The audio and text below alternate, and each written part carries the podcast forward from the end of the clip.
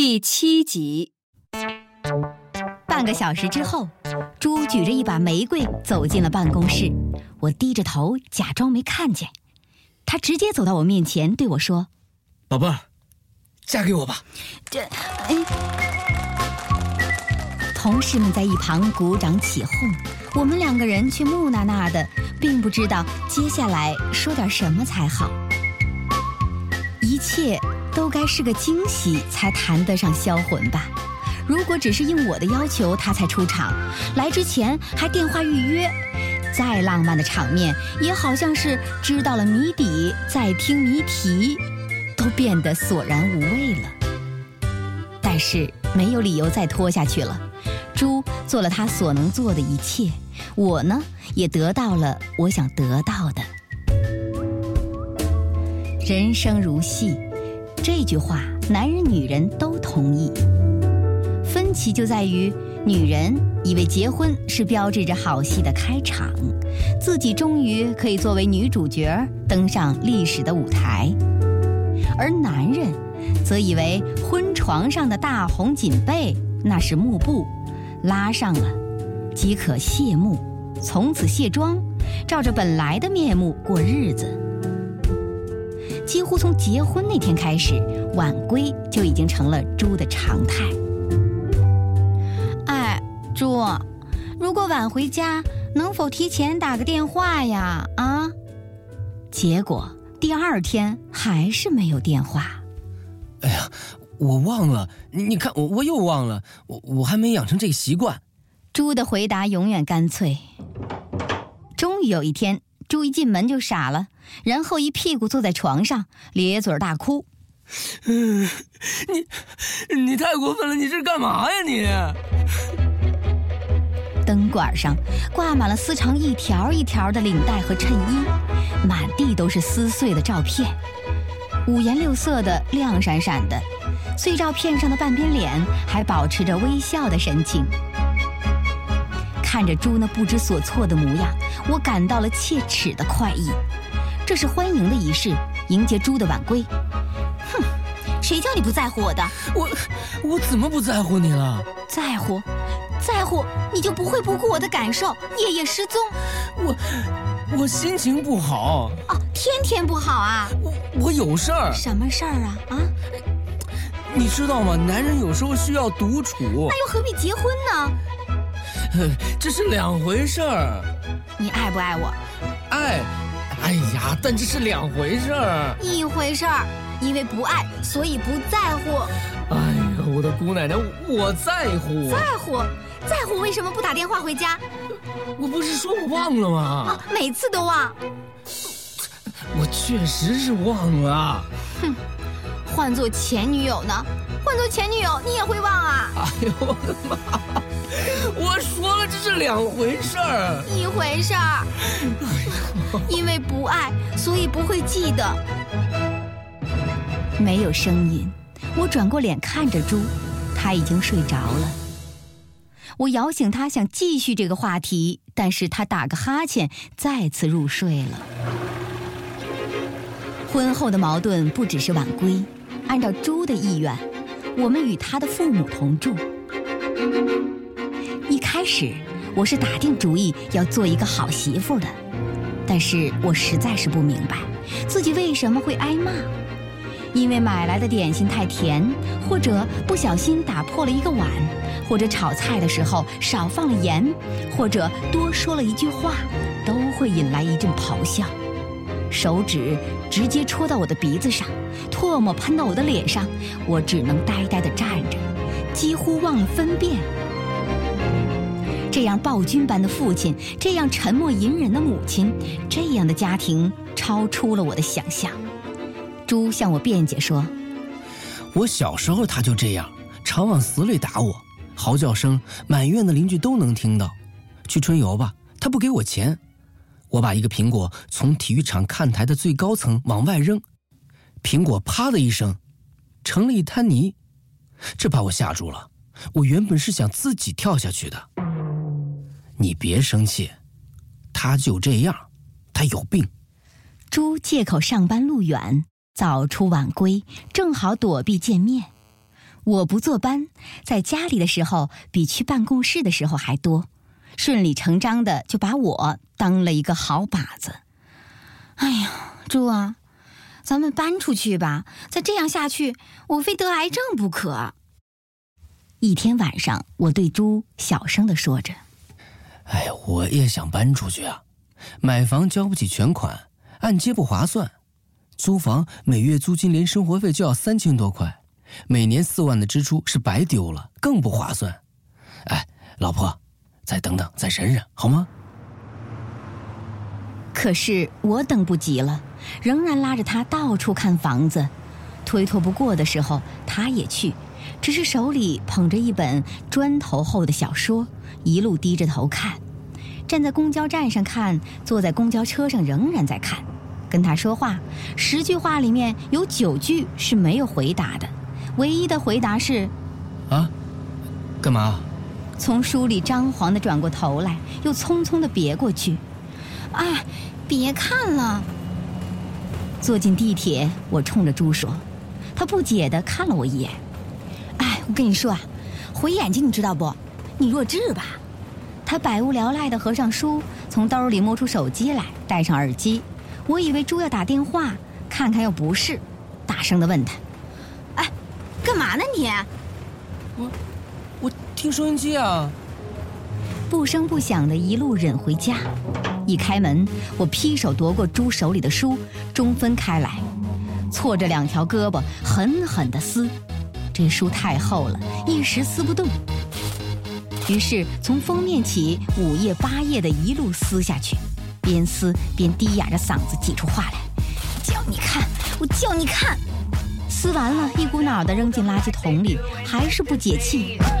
于是，一脚将垃圾桶踹翻，双脚在那堆残叶上一阵的蹦跳踩跺，好歹是吐进了胸中的一口恶气。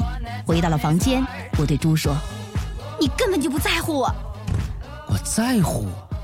猪跟进来，把门掩上，回答的很快，一副怕惹麻烦的表情。我反驳他：“在乎。”在乎就不会这样麻木。我我怎么麻木了？还问怎么？你说一路上你看什么书啊？啊，你不知道我在你身边呀？你死人呢你！你换了以前的女朋友，你恨不得跪下来替人家舔鞋子。你到我面前你就装柳下惠，你不想过了你说话。谁不敢离婚？谁孙子？什么东西？气死我了！我一边摔摔打打。一边骂骂咧咧，哎呀，姑奶奶，你这是干嘛呀？那猴年马月的事，你还提它干嘛？那时候你能写情书、买礼物，楼下等一个下午，为什么现在不行了？啊，你说说，你说你陪我逛过街吗？也就谈恋爱的时候有那么两回吧。你给我买什么了？你？我拉开柜门，摔出两件衣服，就这么一件破背心儿，一件破短裤，看了都脏眼睛。说着，一把抓起来就开始撕。猪连忙上前按住：“哎哎哎哎，别呀！哎呦，那是年轻冲动，现在成熟了，平淡是真。你想要那种肉麻短暂的激情？再说，咱们还得攒钱买房子，你说能不节约点吗？那为什么对别人行，对我就不行啊？啊，就对我不行。反正你就是不爱我。”你就是不爱我，爱爱爱爱爱爱爱！哼！哎，好姑奶奶，我求求你了，别闹了，行不行啊？猪抓住我的手，我甩开，猪再抓。哎呀，我错了，我错了，都是我的错。我以后啊，陪着你的时候，路上不看书了，还不行吗？我沉默了片刻，之后说：“唉，心里有，自然会做出来。”心里没有，那做出来的一定就是假的。猪揽过我的肩膀，哎呀，我的好老婆，你得原谅我。你也知道我不善于表达，平淡是真，和不善表达是猪的两扇金盾牌，轻轻一架就抵挡了我的千军万马。因为找房子未果，所以只能时而打打闹闹，时而装聋作哑的继续隐忍下去。某天，我还不明白发生了什么，猪的爸爸已经拽着我的胳膊，把我拖到了客厅里。哎，你个死丫头，那么多水，你心想摔死我啊你！我刚刚擦过地板的，不过是复合地板，又只是微微的有些湿。然而他却滔滔不绝地咒骂着。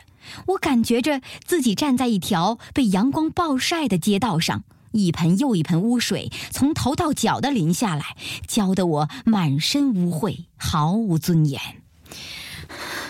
行了，别说了，我夺门而出。我和猪分居了长达半年，我像个野孩子一样怂恿猪搬出来住，猪只是犹疑。在某个周末，我们相约吃饭，就好像是一场约会。也许是因为太久不见了吧，猪倒是流露出罕见的温情，把自己面碗里的整虾挑出来，细细的剥了壳送到我碗里。也许因为类似的动作比较罕见，我突然一阵感动，我感激的瞥了他一眼。这次见面，原本我是要提出离婚的。老婆，嗯，咱们明天去看房子吧。啊，去哪里啊？倒了一趟公交车，又一趟公交车，人烟与房子都稀少起来。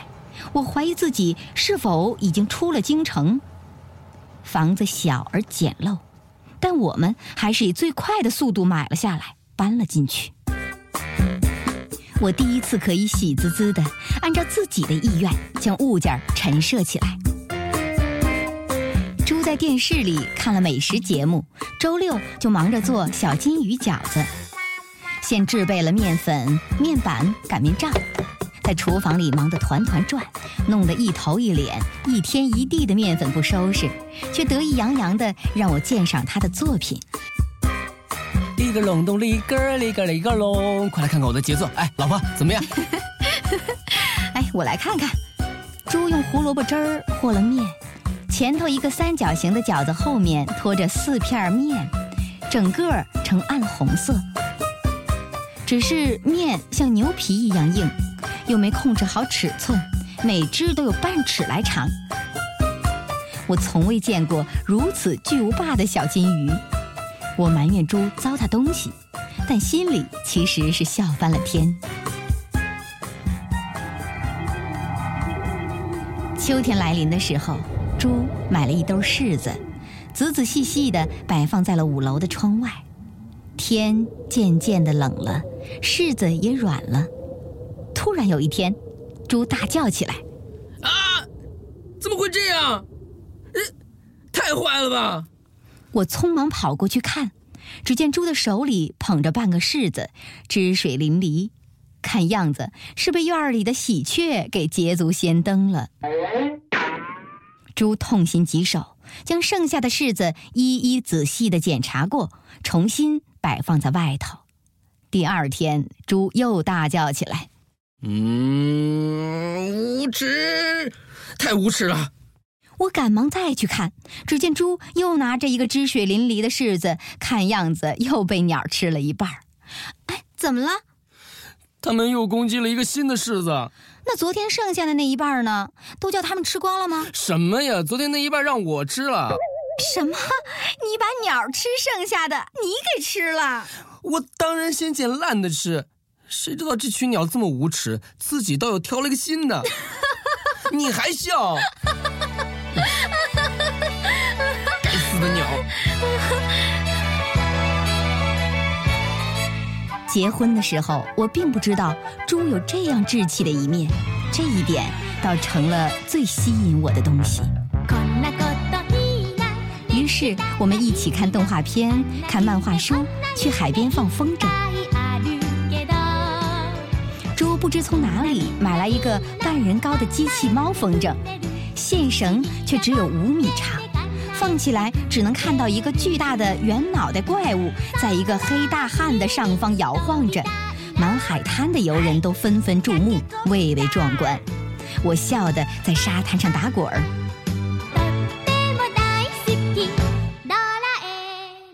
一个人总要有一些真性情，否则就活得不能尽兴。为此，我鼓励猪的一切幼稚的行为，自认为对他有几分知遇之恩。有的时候，在心里会暗暗地对自己说：“我是懂他的，我欣赏他那些不为世俗所欣赏的东西。”每次这样想着，心里便有一种温暖的感觉升上来。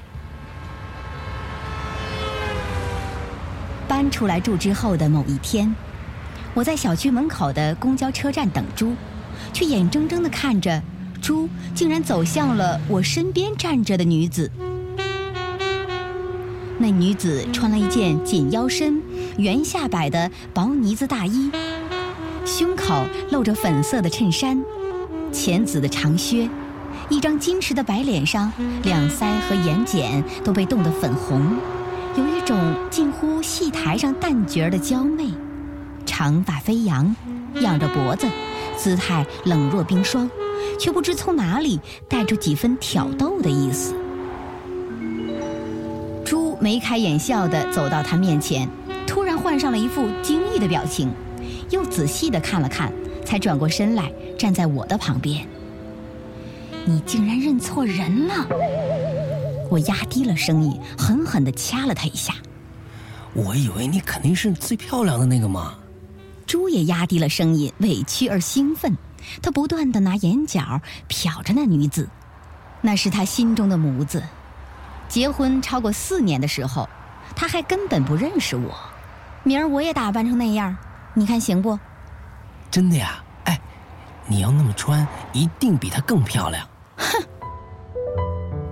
我想我应该梳齐刘海儿，穿粉红色的蕾丝旗袍，温柔羞涩，小鸟依人。如果我和他的想象不符，那么一定是我的错，我却偏偏不肯妥协。我对他向往的女性形象嗤之以鼻，就像他执拗的希望我改变一样。我呢，则固执的要他接受我原本的样子。他越是要求，我越是感到屈辱，因此越要想向相反的方向走。而我越是抗拒，他越是要求，求之不得，便另谋办法。我出长差回来，朱到机场接我。你都不说清楚到底哪天回来？你不是来了吗？昨天还白跑了一趟呢，二十块钱的过路费。那是你笨。什么叫我笨啊？你短信只说后天，不知道欧洲和北京有时差啊？谁知道是哪个后天？还笑？你太可爱了。我仍然笑着。突然，猪的手机响起来，我随手拿起来替他看短信。猪却似乎很不耐烦，哎，别看了，肯定是垃圾短信。我的手比他的嘴快，我打开一看，一下愣住了。即便是没有镜子，我也知道自己此时此刻的脸是沉下来了。这谁呀？啊？什么？猪似乎在装糊涂，但是全身却紧了一紧。喜欢和你在一起的感觉，希望下次还能和你一起看演出。这是谁呀？啊，嗨，肯定是发错了呗，这我哪知道？哎，删了，删了，删了。猪一边说着，一边伸出一只手过来抢手机。我一侧身躲开了他的手，说：“谁呀？”哎呀，我不是跟你说了吗？发错了。猪拧着眉毛，一脸的不耐烦，不耐烦里透着张皇的神色。是 发错了，我带着嘲笑，目光灼灼的盯着他的脸，然后沉吟了一下，用免提按着短信的号码拨过去，那边是个女人的声音，亲切的呼唤着猪的名字。喂，哎，你，你你谁啊？我呀，你不记得我了吗？你谁呀？你打错了啊！哎，你不是那个？我是谁呀？我不认识你，小姐，我告诉你，你打错了。哎，猪无奈的回答。他一手扶着方向盘，一手用力的从我手中夺过电话。车在马路上画了一条弧线，与对面的一辆小卡车擦肩而过。哎，你他妈的干嘛呀？会不会开车？那车里的司机扭过脖子，涨红着脸，唾沫几乎飞到我们的脸上。猪也涨红着脸，一声不响。我也同样一声不响。回到了家，我摔上门，质问他：“说吧，说实话，到底怎么回事？”猪的喉咙动了一下，嘴唇仿佛粘合在一起，怎么也分不开似的。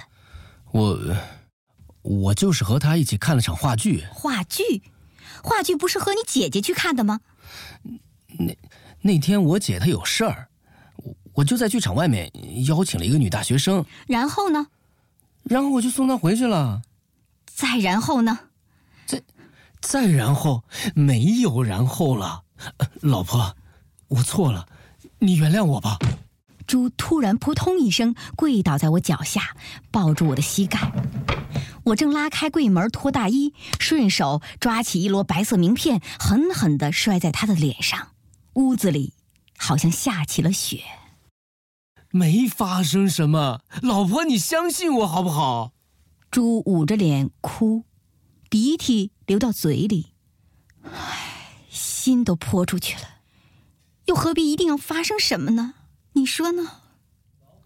我撒开了手，站在屋子中央，无话可说。